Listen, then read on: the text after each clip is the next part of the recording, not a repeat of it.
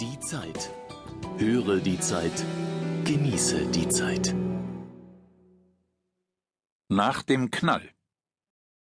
Aufatmen wegen des US-Geheimdienstberichts über Iran? Zunächst ja. Aber die eigentliche Gefahr ist noch nicht gebannt. Von Joschka Fischer. Zeit Online exklusiv die Montagskolumne vom 11.12.2007. Eines muss man der amerikanischen Regierung unter Präsident Bush zugestehen. Sie schafft es immer wieder, selbst die pessimistischsten Erwartungen ihrer Kritiker zu übertreffen.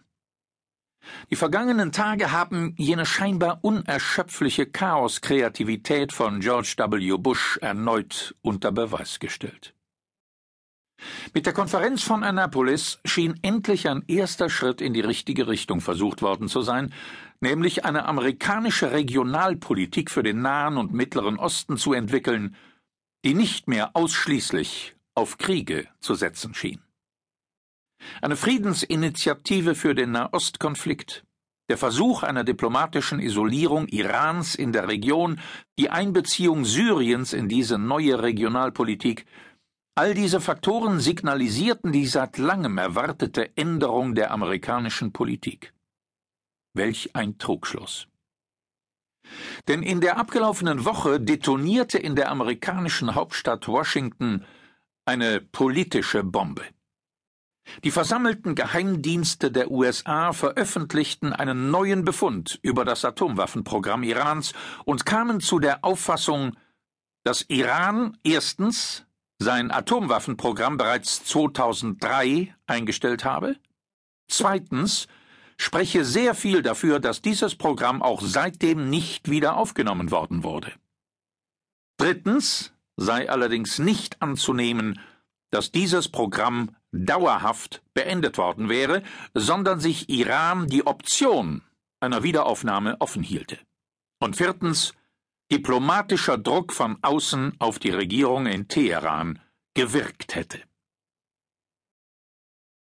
Die Wirkungen dieser politischen Detonation müssen nun besichtigt werden. Und in die Freude über eine gewisse Unterbrechung des Säbelrasselns mischt sich neuerliche Sorge, insbesondere aufgrund der Politik Teherans. Um die nunmehr eingetretene Lage beurteilen zu können, muss der Zusammenhang betrachtet werden, in dem das New Intelligence Estimate genannte Dokument veröffentlicht wurde. Ironischerweise lautet sein Kürzel NIE. Nie. Was in diesem Fall in der deutschen Sprache einen ganz besonderen Sinn zu tragen scheint. Hatte Amerikas Präsident nicht eben erst noch öffentlich vom Vierten Weltkrieg im Zusammenhang mit der Gefahr iranischer Atomwaffen geredet? Waren im vergangenen Jahr nicht zusätzliche Flugzeugträger mit dem Hinweis auf die iranische Gefahr in den Persischen Golf verlegt worden? Und hatte der amerikanische Vizepräsident Dick Cheney nicht seit Monaten im Verein mit den meisten der republikanischen Präsidentschaftskandidaten unablässig wegen Irans Nuklearprogramm die Kriegstrommel gerührt? Die Verhältnisse schienen durch den neuen Befund der amerikanischen Geheimdienste auf den Kopf oder vom Kopf auf die Füße gestellt worden zu sein. George W. Bush stand plötzlich durch die eigenen Geheimdienste öffentlich blamiert da, während der iranische Präsident Ahmadinejad